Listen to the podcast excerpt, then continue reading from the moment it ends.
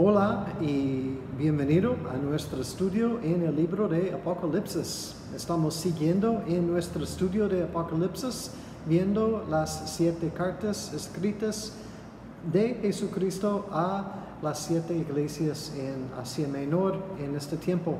¿Recuerdas que eran iglesias literal que existía en este entonces?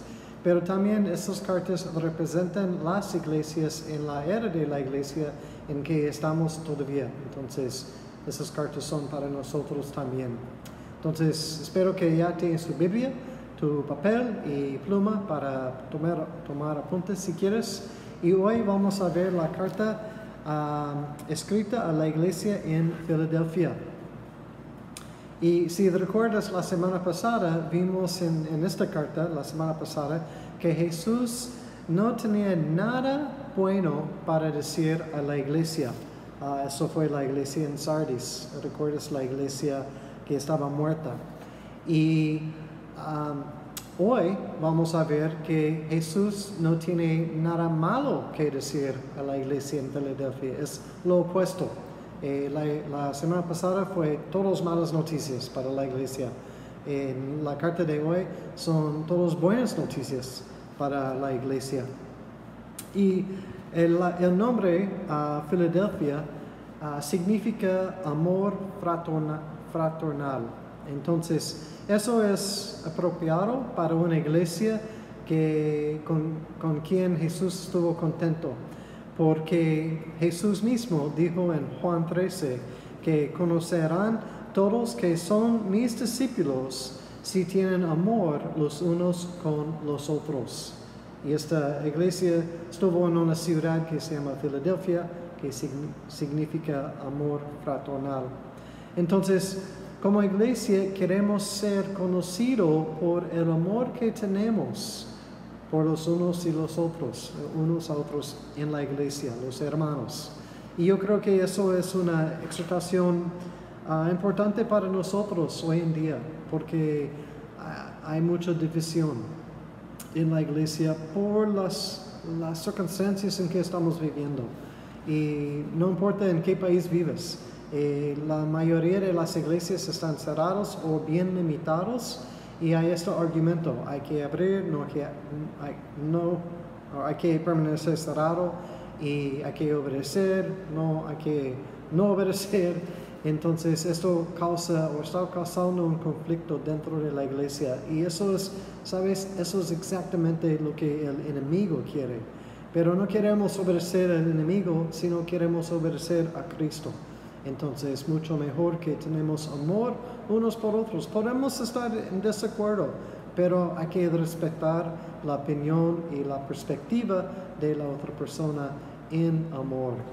Entonces, hoy viendo la iglesia de Filadelfia, también esta iglesia representa la iglesia de los últimos días. Y yo creo que nosotros estamos viviendo en los últimos días. Entonces, comenzando en Apocalipsis 3, versículo 7, Cristo dijo, escribe al ángel de la iglesia en Filadelfia. Esto dice el santo, el verdadero. Ahí voy a parar un momento porque ahí vemos la descripción de Jesús. Como comienza cada carta con una descripción de Jesús que vimos en capítulo 1, pero cada carta la descripción es diferente. Hoy la descripción es santo y verdadero. Y yo creo que eh, es, es un contraste con las dos cartas anteriores. ¿Recuerdas? Las, las dos cartas anteriores eran iglesias que tuvieron cosas fuertes para corregir en sus iglesias. Y la descripción en esas cartas eran el que tiene la espada aguda de dos filos, hablando del juicio y la siguiente carta, la descripción de Jesús era quien tiene ojos como llama de fuego, viendo todo lo que, uh, todas sus acciones, incluso sus pensamientos y sus corazones. Entonces tenemos eh, la, la, descripción, la espada aguda de dos filos y ojos como llama de fuego en las cartas anteriores. Pero en esta carta, la iglesia que está haciendo las cosas bien, el que es santo y verdadero.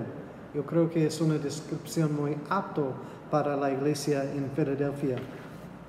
Y seguimos leyendo en versículo 7, dice el santo y verdadero, el que tiene la llave de David, el que abre y ninguno cierre, y cierra y ninguno abre. Entonces, eh, antes que vemos las puertas, una cosa más. Em, Cristo está lleno de gracia y de verdad. Cristo es el león y el cordero.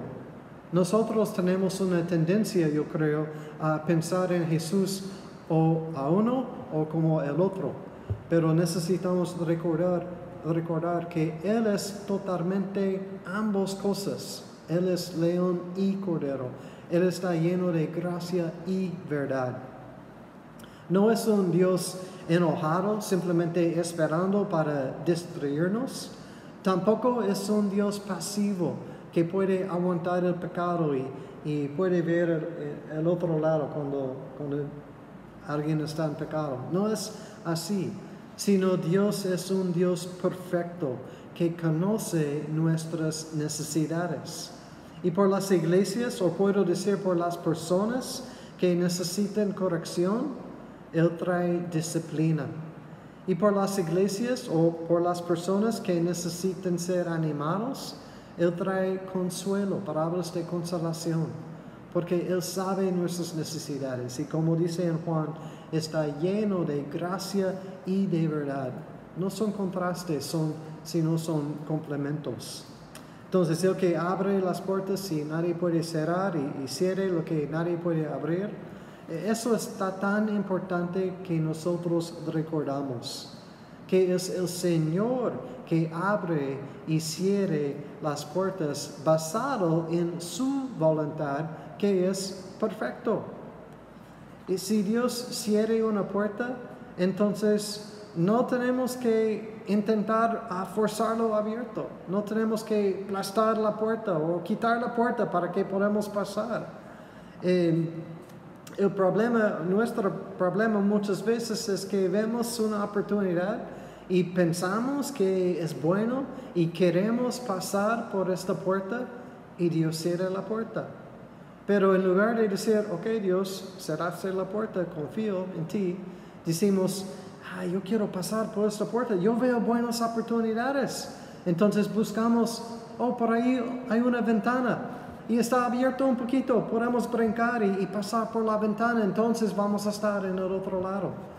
Pero creo que también sabemos de, por experiencia propia, nunca sale bien cuando insistimos, insistimos en hacer lo que nosotros queremos en lugar de esperar en lo que Dios quiere. Entonces, cuando hay una puerta cerrada, aunque quisiste entrar por esta puerta, si Dios cerró, esta puerta, hay que recordar que primero es Dios que cerró la puerta. Y Dios sabe lo que está haciendo. Y también Dios tiene tu mejor bienestar en mente. Él está haciendo las cosas por tu propio bienestar. Entonces hay que confiar en Dios. Hay una razón que Él cerró la puerta y a lo mejor no lo entendemos en el momento. Eso sucede muchas veces. ¿Por qué cerró esta puerta? Yo quise pasar, pero Dios sabe por qué. Y quizás no lo entendemos en el momento. Está bien, Dios sí sabe lo que está haciendo. Entonces hay que confiar en Él y también en, el otro mano, el, otro ejemplo es cuando Dios abre una puerta, entonces nosotros debemos de tener la fe y la valentía para entrar y pasar por esta puerta. Siguiendo en versículo 8, dice, yo conozco tus obras. He aquí he puesto delante de ti una puerta abierta, la cual nadie puede cerrar. Aquí Inmediatamente no hay corrección, no hay palabra de corrección, va de la descripción de Jesús al siguiente versículo a lo que están haciendo bien, lo que es correcto en la iglesia. Y como en, todas las cartas dice, yo conozco tus obras. Cristo conoce las obras, lo que estamos haciendo. Y dice, he puesto delante de ti una puerta abierta. Eso es una promesa hermosa para la iglesia. Y siguiendo en versículo 8 dice, porque aunque tienes poca fuerza, has guardado mi palabra y no has negado mi nombre. Tres cosas ahí muy precioso, pienso yo, en mi opinión. Eh, tienes pocas fuerzas. E, eso quiere decir que la iglesia no fue una iglesia muy grande, no fue una iglesia poderosa o con mucha influencia en su comunidad. Como decimos hoy en día, no era un mega church, una iglesia mega, sino era con pocas fuerzas, tenían pocas fuerzas. Y yo creo que la iglesia en general, en, el mundo hoy, tiene pocas fuerzas, la iglesia. No estoy diciendo que Dios no está obrando. Sí, Dios está obrando. Pero la iglesia ahorita tiene pocas fuerzas. La iglesia está siendo agitada y también purificada. Y lo que permanece va a ser los que son fieles. No nada más con sus labios, con lo que dicen, eso es fácil, sino con sus corazones, con sus acciones. Queremos ser fieles, no nada más con nuestras bocas, sino con nuestras vidas. También interesante, bueno, ahorita llegamos a esto, pero eh, algunos dicen que están esperando y creen que va a haber un gran avivamiento en esos días. Y sería increíble si sucedió. Pero viendo las escrituras, viendo Apocalipsis, viendo el mundo, es mi opinión que no, no va a suceder antes del rapto. Lo que yo creo es que sí va a haber un gran avivamiento después del rapto durante de la tribulación.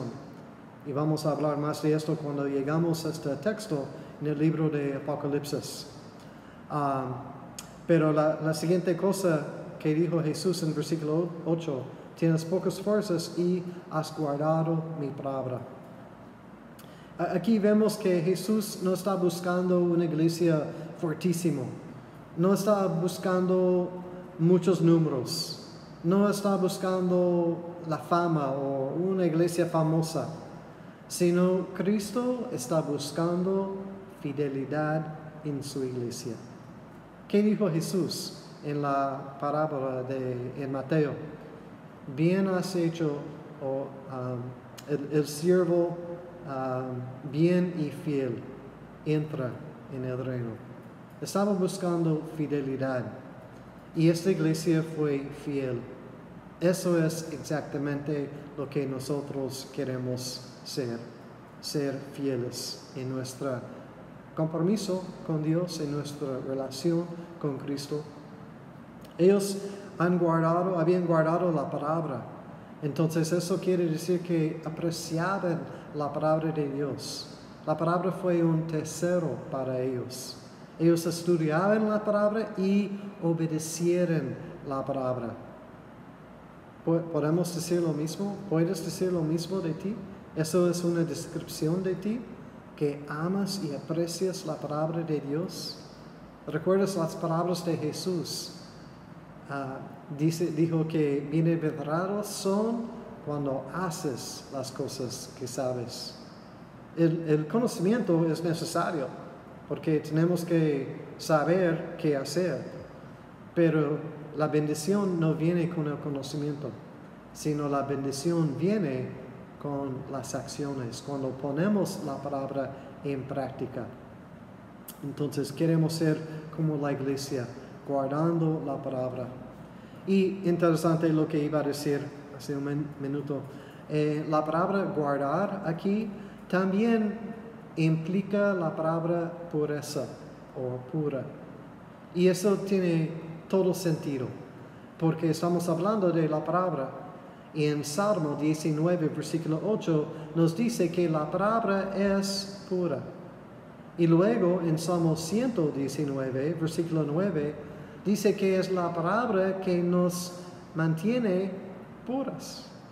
Entonces vemos la pureza y la palabra en nuestras vidas cuando están en armonía, es pureza. Eso es lo que queremos tener, la pureza en nuestras vidas. Y la tercera cosa en versículo 8 dijo, no has negado mi nombre. Y vimos eso ah, en el estudio anterior, ¿recuerdas el texto en Mateo 10, versículo 32 y 33? Cuando Jesús dijo, ah, si, si confiesas mi nombre delante de los hombres, yo también confesaré tu nombre delante de mi Padre. Pero si niegas mi nombre delante de los padres, yo también negaré tu nombre delante de mi, Padre. Entonces tenemos la misma cosa sucediendo aquí, pero en el, positivo, no has negado mi nombre, dijo Jesús. Y una vez más hay pensar o preguntar nosotros mismos, ¿en cuál, ¿en cuál lado estamos? ¿Estamos confesando el nombre de Jesús como nuestro Señor y Salvador? ¿O estamos como tímidos o cristianos en secreto porque no queremos confesar su nombre. Hay que confesar su nombre delante de los hombres y Él confesará nuestro nombre delante de su Padre. Ahora, la iglesia estuvo haciendo cosas bien, pero no es decir que no tuvieran problemas. No tuvieron cosas que corregir según esta carta, pero sí enfrentaron dificultades todavía. Y eso vemos en versículo 9. Dice, he aquí, yo entrego de la sinagoga de Satanás a los que se dicen ser judíos y no lo son, sino que mienten. He aquí, yo haré que vengan y se postran a tus pies y reconozcan que yo te he amado. Si ves en este versículo, ah, si ves capítulo 2, versículo 9, es la carta a la iglesia en Smyrna, la iglesia perseguida. Y capítulo 2, versículo 9 y capítulo 3, versículo 9 son muy parecidos. Eso quiere decir que las dos iglesias enfrentaron algo similar o problemas similares. Y interesante que la iglesia de Smyrna también, ah, junto con la iglesia en Filadelfia, son las dos iglesias que no, ah, no recibieron una palabra de corrección. Sin embargo, vemos que la vida no era fácil para ellos, pero fueron fieles a la palabra de Dios. Y lo que leí en versículo 9 es una descripción de la religión vacía o vana, vana religión, o aún una religión falsa. Y dice que es una mentira. ¿Recuerdas lo que dijo Jesús? Que Satanás es padre de toda mentira. Entonces, por supuesto, su nombre está mencionado aquí. Es una mentira porque una religión falsa o vana es algo que causa a la gente a creer que son justos por sus obras. Y no es así. La Biblia, la verdad, nos dice claramente que solamente podemos ser justos por medio de la fe en Jesucristo. Y dice, no por obras, en Efesios 2, versículos 8 y 9. Así está bien claro en la palabra de Dios que nuestra justicia no son o no es por las obras, sino es por la fe en Jesucristo. Entonces, ojo, cuidado, cuando una persona o aún un pastor o una iglesia o un grupo de personas están enseñando y minimizando a Jesucristo, sabes que algo está mal. O pueden creer en, Cristo. Pueden decir que sí, sí, creemos en Cristo, pero también necesitas y te dan una lista de cosas que necesitas hacer. Eso está mal, es una mentira.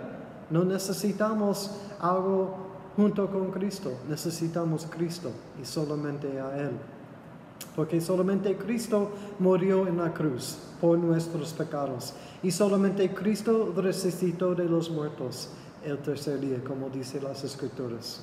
Y solamente en Cristo hay perdón de pecado y vida eterna y solamente por medio de Cristo podemos ser justos delante de su Padre en el cielo.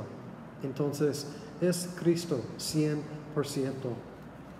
Cuidado si llegas a un lugar que dice Cristo, pero algunas cosas más también. No, Cristo, punto. eso es que necesitamos. Siguiendo en versículo 10, dice, por cuanto has guardado la palabra de mi paciencia. O en inglés dice, has guardado mi mandamiento a perseverar. Y en toda la escritura, especialmente en el Nuevo Testamento, vemos exhortaciones a perseverar. En Hechos 14 dice, permaneciendo en la fe. Y Pablo dijo en Filipenses 3, prosigo a la meta. La meta es Jesucristo. Y en 1 Corintios 15 dice que es una exhortación estar firmes y constantes en la obra de Dios.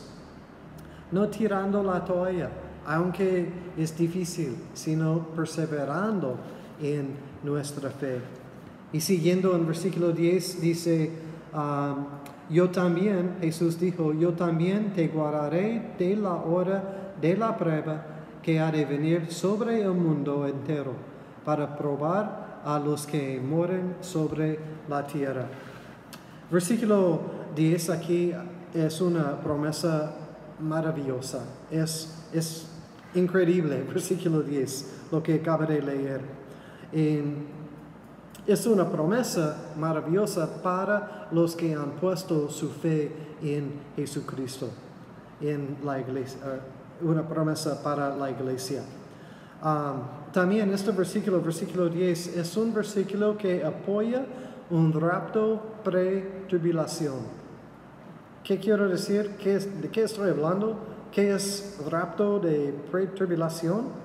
ahorita voy a explicar. Vamos a verlo en más detalle en otros estudios. Pero el rapto, si no sabes qué es, es cuando Cristo viene por su iglesia y quita su iglesia de la tierra y lleva su iglesia con él para estar con él en el cielo. ¿Y tribulación? ¿Qué es esto? Es un periodo, de siete años literal donde Dios derrama su ira sobre la tierra, sobre los que han rechazado a su Hijo Jesucristo. Es siete años, una un tiempo de siete años y se llama la tribulación. Entonces tenemos el rapto, que cuando Cristo saca su iglesia para estar con Él, y tienes la tribulación, cuando Dios derrama su ira sobre la tierra. Entonces, ¿por qué dije pre-tribulación? Eso quiere decir antes de la tribulación. Nosotros creemos y creemos que la palabra enseña claramente que el rapto de la iglesia viene antes de este periodo de siete años que se llama la tribulación. Pero hay otros creyentes, eh, hermanos en Cristo, que creen que Cristo viene en medio de la tribulación por su iglesia. Eso se llama mid-tribulación. Y hay otros todavía creyentes, hermanos en Cristo, que creen que el rapto de la iglesia viene después de la tribulación. Y eso se llama post, o después de post-tribulación. Ah, eso es en inglés, no sé si es diferente en español, lo siento. Ah, pero ni modo, creemos en pre-tribulación, entonces en esto quiero que, que te enfocas. Eh, ahora, ¿está bien? ¿Hay, hay, porque hay otras creencias? Bueno, hay, hay otras formas de hay otras interpretaciones de la palabra, pero, pero recuerdas, solamente hay una interpretación correcta. Nosotros, claro, creemos que tenemos la interpretación correcta, eh, pero los otros también creen que su interpretación es lo correcto. Eh, lo bueno es que no es algo esencial, eh, no afecta tu fe. Estamos de acuerdo, la fe o la salvación viene por la fe en Jesucristo que Cristo murió en la cruz, fue sepultado, resucitó el tercer día. Si no estamos de acuerdo en esto, tenemos un problema. O bueno, alguien tiene un problema por la persona que no cree en esto. Pero regresando al, tema aquí de la tribulación, que Cristo viene, este versículo nos muestra que Cristo viene por su iglesia antes que comience la tribulación. Y an- antes que vamos a ver algunas palabras claves en versículo 10, pero primero quiero leer unos textos acerca del rapto para que tienes una idea. Eh, quizás eso es una palabra nueva para ti o quizás has escuchado pero no sabes exactamente dónde se encuentra eso en la Biblia. Vamos, te voy a dar tres textos. Y el primero, si estás tomando apuntes, apuntes es en Juan 14. En Juan 14, versículo 1 al 3, aquí Jesús está hablando. Y Jesús dijo, no se turbe vuestro corazón. ¿Crees en Dios? Creed también en mí. Entonces comienza con una palabra de ánimo.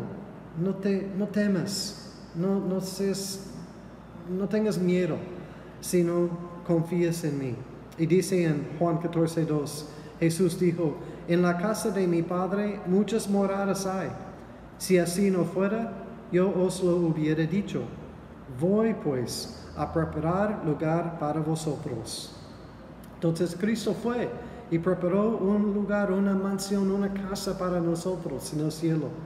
Y dice en versículo 3, Jesús dijo, y si me fuera y os preparé lugar, vendré otra vez y os tomaré a mí mismo, para que donde yo estoy, vosotros también estéis.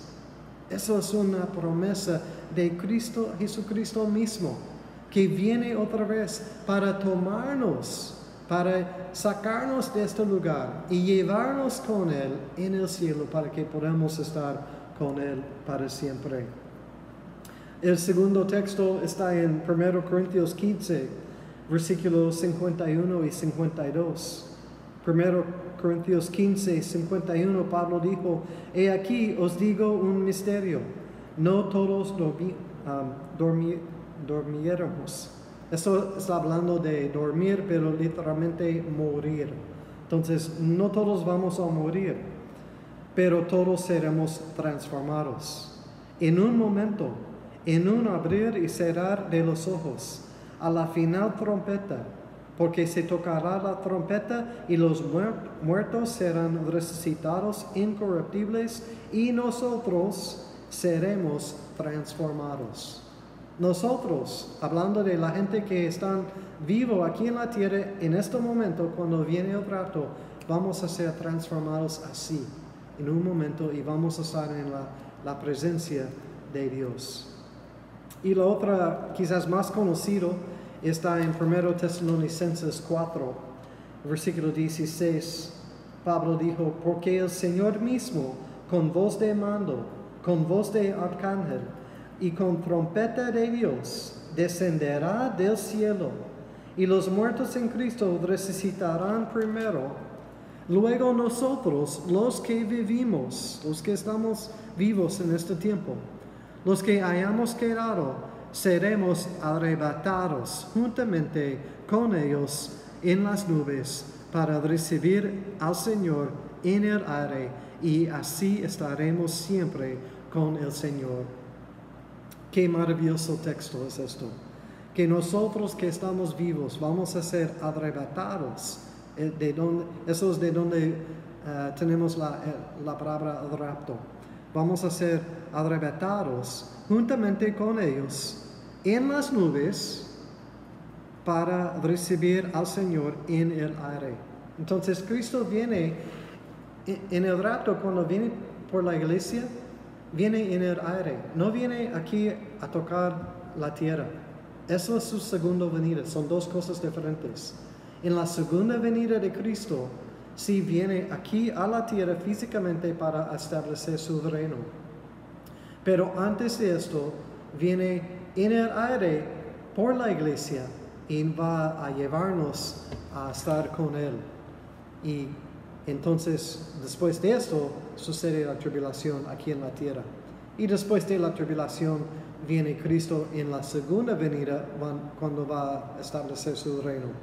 Más información de esto cuando llegamos más adelante en, um, en Apocalipsis. Pero lo que quiero que entiendas es que tenemos esta gran esperanza, el rapto. Y versículo 10 aquí nos dice que Cristo viene por su iglesia antes de la tribulación.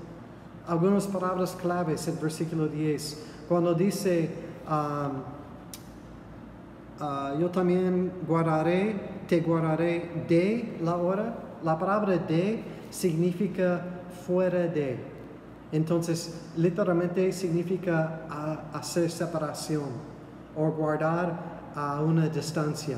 Entonces, en otras palabras, nos va a, a llevar fuera de este lugar para estar con Él en el cielo, como dijo en Juan 14. También en versículo 10 dice de la hora. Eso habla de un, un tiempo y un evento específico. No está hablando de pruebas en general. Hay pruebas todos los días. Estamos pasando por pruebas ahorita. No está hablando de cualquier prueba.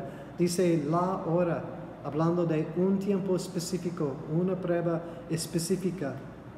Y dice la hora de la prueba. La prueba es la tribulación. Ah, también está conocido como el 70 semana de Daniel. Y podemos leer esto en Daniel capítulo 9 en el Antiguo Testamento. Vamos a hablar más de la tribulación cuando llegamos a Apocalipsis capítulo 6, porque ahí es donde comienza la tribulación. Pero en este versículo, aquí en Apocalipsis 3.10, estamos viendo que Jesús nos va a quitar de este lugar antes de este tiempo y evento específico y esta hora de prueba que ha de venir sobre el mundo entero. Vemos aquí que la tribulación es mundial, es global. No es una área, no es un país, no es un grupo de personas, sino es el mundo. Viene la tribulación sobre el mundo y dice para probar a los que mueren sobre la tierra. Las personas que no fueron parte del rapto porque no hubieran puesto su fe en Jesucristo. Entonces, ¿qué es, eh, ¿qué es la lección aquí? Pon tu fe en Jesucristo hoy para que no tienes que pasar por la tribulación, sino puedes ser parte del rapto y pasar la eternidad en el cielo con Cristo. También creemos en una pre un rapto pre-tribulación porque es, es, es la forma de Dios, es su carácter, es su forma de ser. Y en 1 Tesalonicenses 5, 9 dice que Dios no nos ha puesto para la ira, sino para la salvación. Su, propósito no es para ah, derramar su ira sobre los que Él ama. de hecho, hizo esto en la cruz. Dios derramó su ira sobre Jesucristo en la cruz. Y Cristo fue a la cruz por nuestros pecados. También tenemos un ejemplo en el Antiguo Testamento con Sodoma y Gomorra. Primero Dios quitó sacó fuera a Lot y su familia. Y en Génesis 18 dice que Dios no va a castigar los justos con los impíos. Eso es el carácter de Dios. Él es justo y no va a juzgar los dos o derramar su ira en los dos. Siguiendo, en versículo 11, Jesús dijo, he aquí, yo vengo pronto. Y eso es eh, otra promesa la palabra pronto no es en respecto a tiempo, como ah, en 15 minutos pronto o ahorita, sino pronto significa eminente.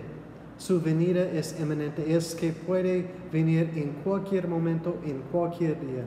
No hay profecías que necesitan ser cumplidos, no hay nada que tiene que suceder primero. Cristo puede venir por su iglesia en cualquier momento y por eso queremos estar listos. Y siguiendo en versículo 11, dice, retén lo que tienes para que ninguno tome tu corona. Recuerdas en capítulo 2 vimos diferentes coronas, vimos la corona de vida, la corona de justicia, la corona de gloria. Y recuerdas que las coronas representan nuestras recompensas. Entonces Cristo está diciendo aquí, no pierdas tu recompensa siendo o descuidando las cosas, sino retén lo que tienes. Siguiendo versículo 12, al que venciere, vimos esto en cada carta, el que venciere es el que ha puesto su fe en Jesucristo. Al que venciere, yo lo haré columna en el templo de mi Dios y nunca más saldrá de ahí y escribiré, aquí son tres nombres, escribiré sobre él el nombre de mi Dios y el nombre de la ciudad de mi Dios, la nueva Jerusalén, y o la cual desciende del cielo de mi Dios y mi nombre nuevo. Entonces el nombre de Dios, el nombre de la ciudad y el nombre de Jesucristo mismo. Me gusta esto porque luego vamos a ver en Apocalipsis, durante de la tribulación, cuando no vamos a estar aquí, eh, hay la marca de, de, la bestia. Y todos, todos los que reciben la marca no pueden ser salvos.